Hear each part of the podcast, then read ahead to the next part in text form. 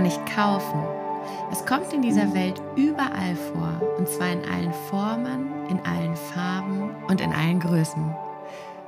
Und genau in dieser Zeit jetzt ist es an uns, das Glück immer, immer wieder zu finden.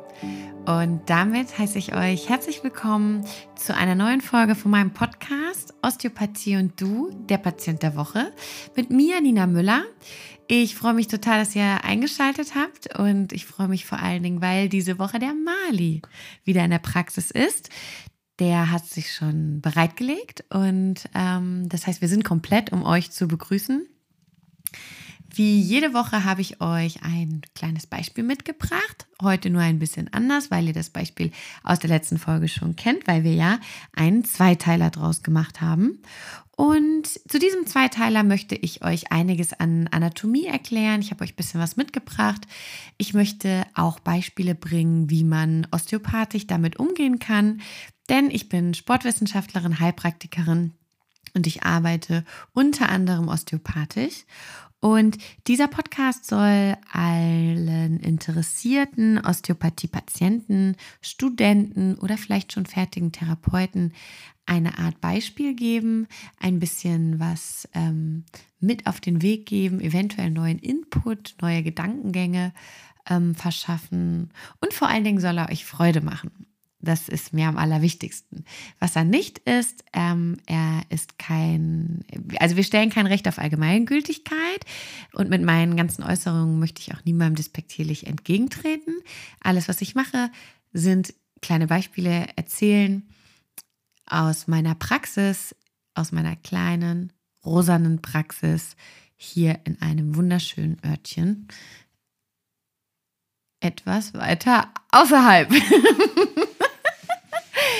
Ja, wenn ich euch den Ort sagen würde, würdet ihr ihn eh nicht kennen. Deswegen lassen wir das einfach. Ja, schön, dass ihr alle eingeschaltet habt. In der letzten ähm, Folge ging es darum, dass ich euch erzählt habe, dass ein junger Sportler in meine Praxis gekommen ist, der immer, immer wieder umgeknickt ist und den ich immer, egal wo ich ihn gesehen habe, immer schnell zusammengeflickt habe und dass wir an die Ursache gehen wollten. Deshalb haben wir darüber gesprochen, wie so ein Fuß aufgebaut ist, ein Fußgelenk und eben auch ähm, die Fußwurzel und was beim Umknicktrauma eben passiert und dass das dem einen ein bisschen schneller passiert und dem anderen ein bisschen, naja, nicht langsamer, aber sagen wir mal, da muss mehr dafür passieren, dass er sich die Bänder abreißt oder dass eben das Umknicken richtig wehtut. Woran das liegt, haben wir auch besprochen. Alle, die da jetzt ein bisschen neugierig sind, die sollten vielleicht noch schnell die Folge von letzter Woche hören. Denn mit der heutigen Folge möchte ich euch natürlich wieder einen wunderschönen Start ins Wochenende wünschen. Freitagnachmittag, die Woche kommt zum Ende. Für viele kommt jetzt nicht nur die Woche zu ihrem Ende, sondern auch das Arbeitsjahr 2020. Und ähm, für alle, die, die, für die das noch nicht so ist, wie für mich auch, den wünsche ich noch ein wunderschönes Restarbeitsjahr und auch ein Restjahr. Ich denke gerade, es ist ganz wichtig, dass wir es uns alle wunderbar und wunderschön machen und ja, immer dran denken, ihr habt es verdient. Und in diesem Sinne könnt ihr euch jetzt noch mal ein großes Glas Wasser einschenken. Und das, während ich euch jetzt erzähle, was mit dem Füßchen noch alles so möglich ist, ähm, könnt ihr das Glas Wasser ja trinken. So, also, da wir in der letzten Woche besprochen haben, wie so ein Fuß aufgebaut ist, habe ich ja gesagt, dass wir heute darüber sprechen wollen, was mit dem ganzen Körper denn passieren kann, wenn wir also umknicken. Das heißt, wenn es, wie wir im Volksmund dann sagen, zu einem Bänderriss kommt oder einer Überdehnung oder was auch immer es ist. Wir haben eine Schwellung am Fuß, wir haben eine Rötung oder wir haben bereits blau unterlaufene Stellen am Fuß und wir haben einen Schmerz dort. Und ähm, ja, alles lässt darauf hindeuten, dass es ein, ein, ein Bänderriss, eine Bänderüberdehnung, eine Kapselverletzung ist, wie auch immer. Und ja, wir fragen uns, was ist passiert? Das haben wir zum einen in der letzten Woche schon geklärt. Und da sind wir sehr lokal geblieben. Ich habe dann erzählt, dass wir eben die Fußwurzelknochen gegeneinander aufrichten sollen, beziehungsweise erzähle ich das jetzt, weil das doch schon eher osteopathisch ist. Und ähm, ja, dass eben die Ferse eine ganz tragende Rolle bei diesem Trauma spielt.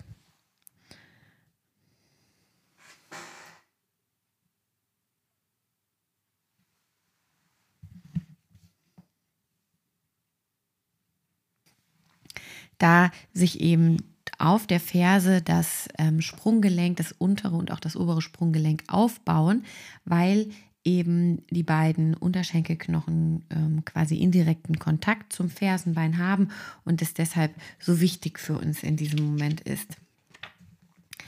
Ja, weiter ist es natürlich so, dass die Muskulatur dort ansetzt. Wir haben einmal ähm, das sogenannte äh, Tendocalcaneus, also das Band des Fersenbeines, was wir auch im Volksmund als Achillessehne beschreiben. Und ähm, ja, da wissen wir alle, wo die ist. Ja, ich habe beim letzten Mal gesagt, wir fahren das Bein runter und spüren die. Und ähm, viele von euch wissen auch, dass der Zwillingswadenmuskel, also der Gastrocnemius, eben Kontakt an dieser Achillessehne hat und von ihr aus kranial das Bein hochwandert Richtung Kniegelenk, wo er dann eben ansetzt.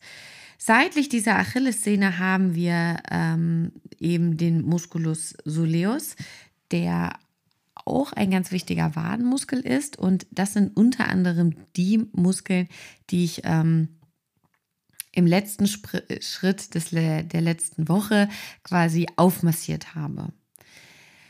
Und wir haben ganz, ganz viele äh, Muskeln und ganz, ganz viele Bandstrukturen äh, dort eben zusammenlaufend am Fersenbein, am Sprunggelenk, an beiden Sprunggelenken.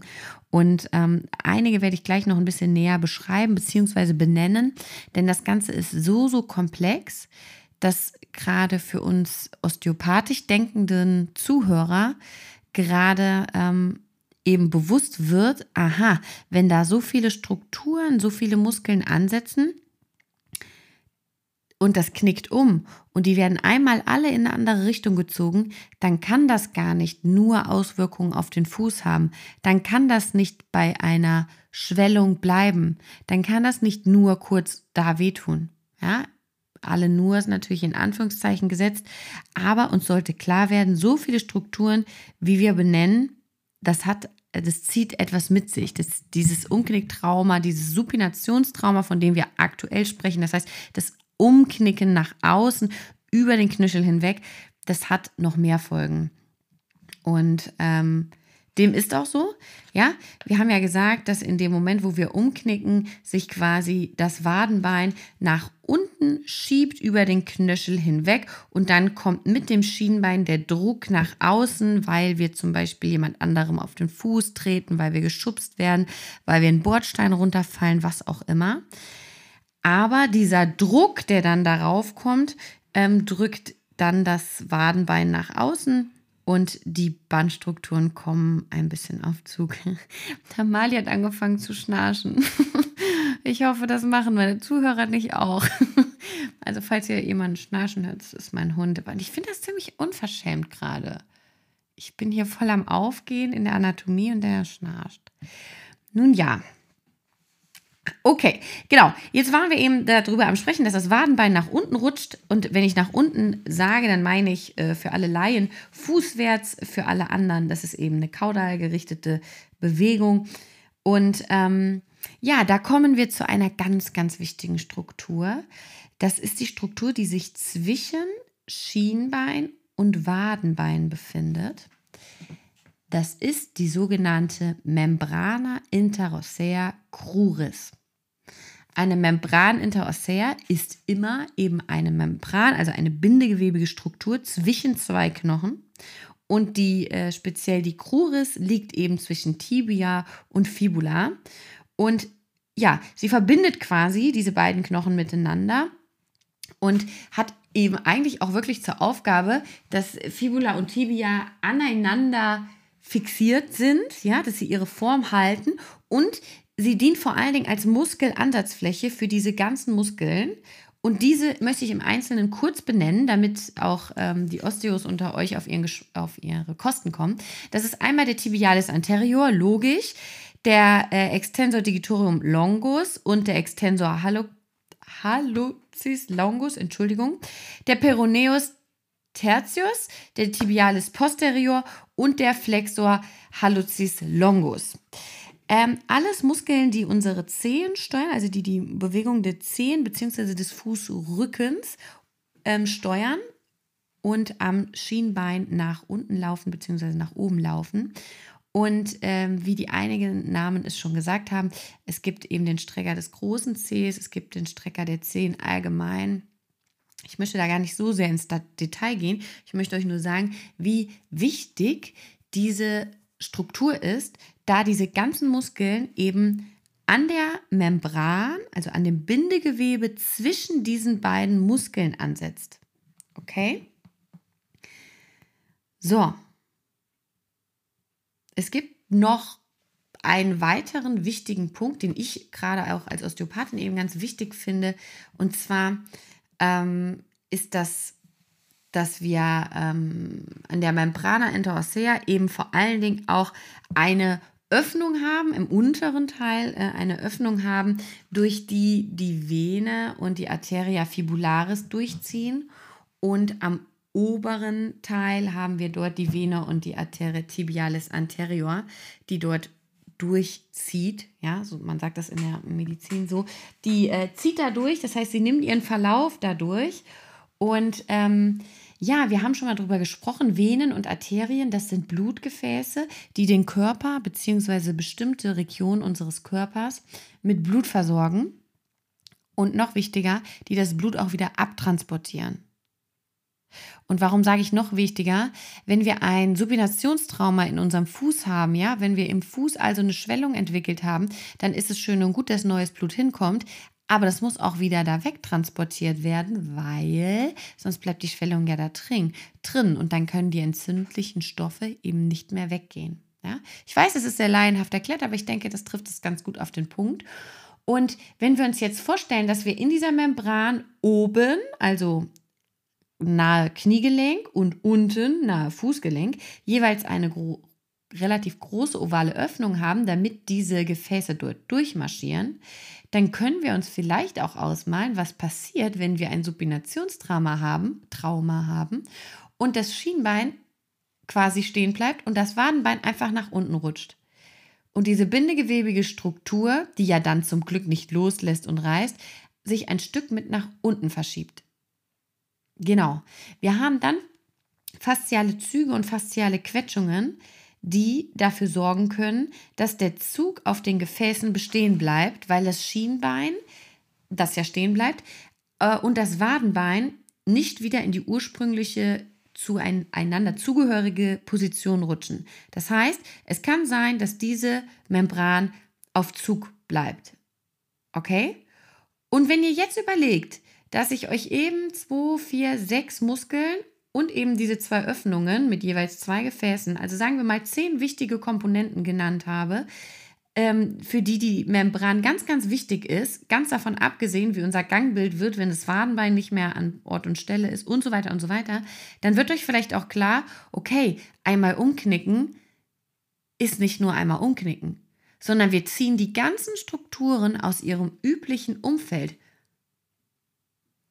und das ist natürlich ganz, ganz trivial. Und ich möchte nochmal sagen, ich bin jetzt schon wieder eine Viertelstunde mit euch am Sprechen und wir sind immer noch nur, in Anführungszeichen nur, am Unterschenkel angekommen. Die Auswirkungen, die das jetzt grob gesagt auf den ganzen Körper haben kann, wenn wir nur ähm, am Unterschenkel schon so viele betroffene Strukturen haben, ähm, ja, könnt ihr euch so ein bisschen vorstellen, okay? Das heißt, wenn diese äh, Venen betroffen sind, wenn die Arterien betroffen sind, dann ist die Durchblutung gestört, die wirklich die Durchblutung des Unterschenkels, die Muskulatur der Zehen, des Fußrückens, des Schienbeins, alle sind irgendwo mit betroffen. Jetzt werdet ihr auch sagen, oh Nina, ey, ich bin schon tausendmal umgeknickt. Ja, was willst denn du jetzt? Äh, ich habe immer noch, ist mein Fuß nicht abgefault und die Durchblutung ist ganz taco. Wenn ich mich beim Rasieren schneide, kommt immer noch Blut.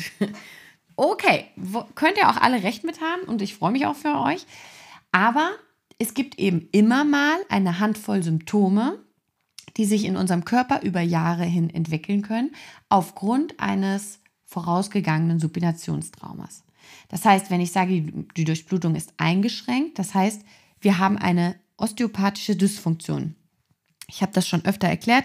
Das heißt dann nicht, dass da wirklich eine komplette Stenose ist, also dass da wirklich kein Blut mehr durchgeht, sondern Dysfunktion heißt für uns Osteopathen, okay, irgendwas läuft da nicht richtig. Irgendwas ist da behindert. Und davon ähm, dürfen wir hier immer sehr gerne sprechen. Das heißt, Membrana interossea für alle Osteopathen, die muss nach einem Supinationstrauma unbedingt befreit werden.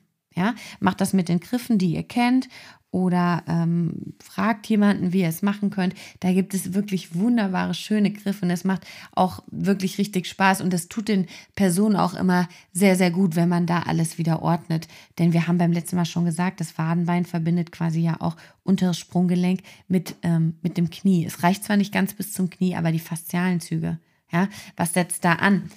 Ähm, wir haben einige, einige Strukturen, die direkt runtergehen. Ja, zum Beispiel, wenn wir den Tractus iliotibialis nehmen, dann kommen wir direkt vom Knie schon hoch zur Hüfte. Wenn wir die Hüfte schief stehen haben, wer baut sich falsch drauf auf? Die Wirbelsäule. Wenn die Wirbelsäule falsch drauf aufgebaut ist, was haben wir dann? Ja, genau, Kompression auf den Kopfgelenken.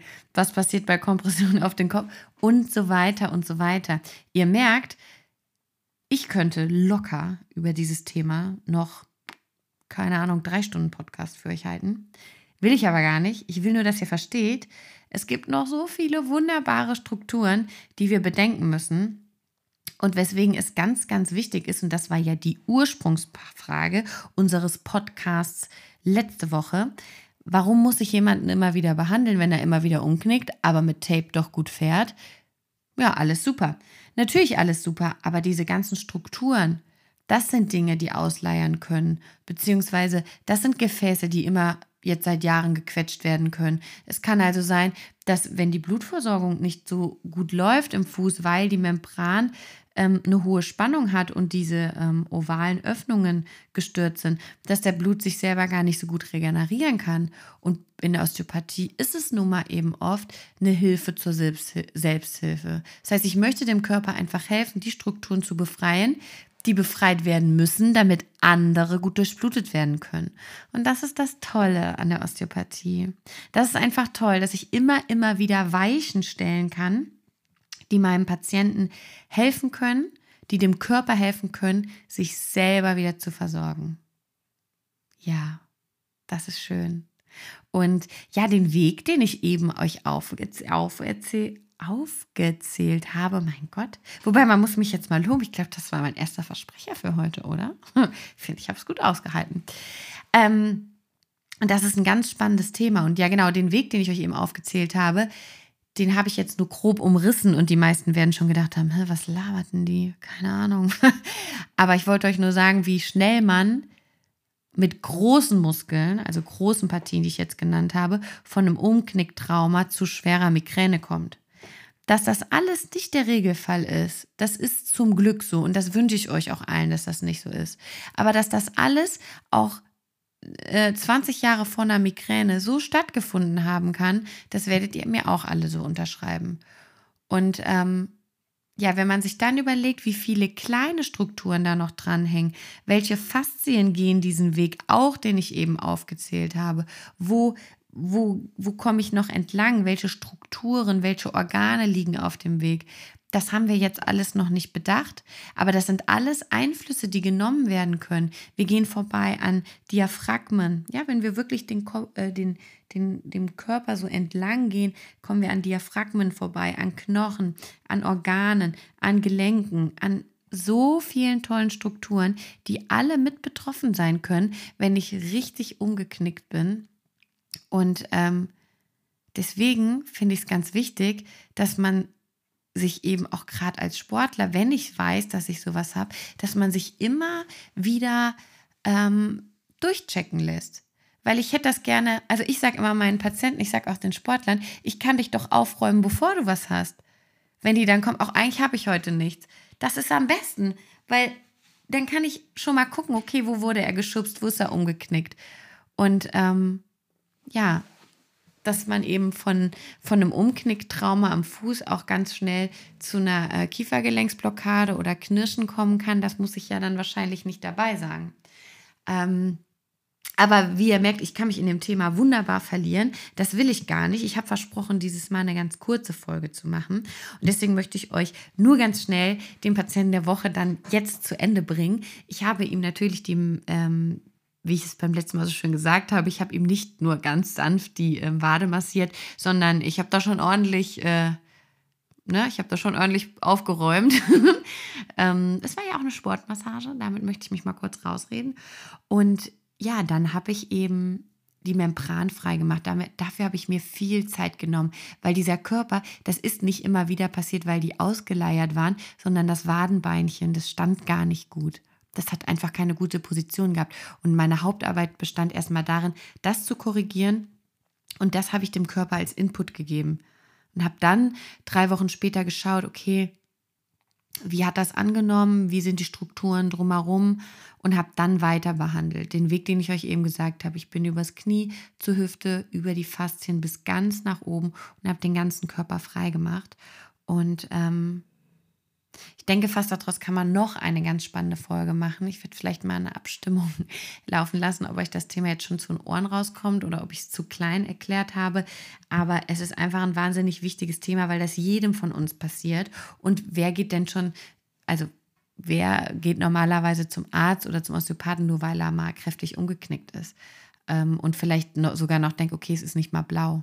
Ja, und ähm, ja, das ist eben das Schöne, dass ich ähm, hier eben so ein Sprachrohr bekomme und euch alle darauf hinweisen darf, dass ihr doch gehen solltet, dass es die kleinen Dinge sind, die euch verschieben können.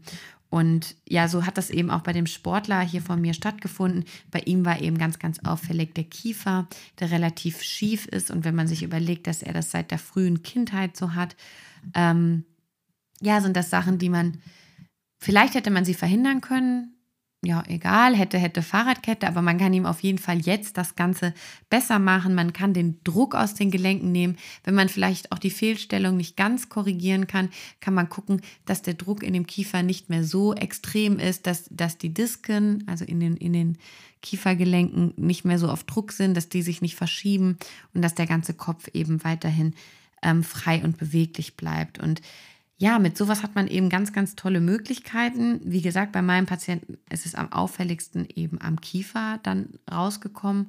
Und ähm, ja, ich muss schon ehrlich sein, das macht richtig Spaß. Also sowas macht richtig Laune zu behandeln. Jeder von euch, der die Chance hat, auch hier so Sportler, Kontaktsportler, ähm, das macht, äh, das macht einfach Spaß, weil da immer irgendwas ist. Irgendwas gibt es immer. Irgendeine Faszie könnte immer befreien. Irgendein Organ klemmt, weil ein Schlag drauf kam. Oder, oder, oder. Und ähm, ja, es ist am schönsten, wenn die kommen und sagen: Ach, eigentlich habe ich nichts, ich bin nur ein bisschen umgeknickt. Dann könnt ihr euch direkt sagen: Okay, alles klar, den Rest mache ich. Und ähm, ja, in diesem Sinne sind wir schon äh, wieder fertig mit dem Beispiel.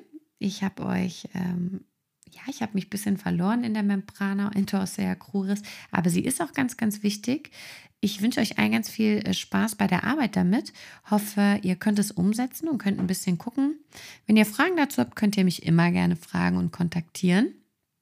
Und ähm, ja, jetzt sind wir schon am Ende, aber ich hätte noch so viel zu sagen dazu. Aber ich habe versprochen, dieses Mal wird es eine kurze Folge und da halte ich mich jetzt auch dran.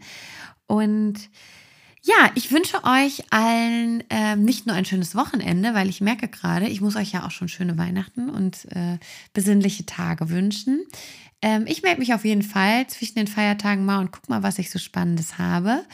Ähm, es gibt einige Pläne mit meinem kleinen Podcast fürs nächste Jahr. Es wird ein paar besondere Folgen geben, wenn ich werde Gäste haben.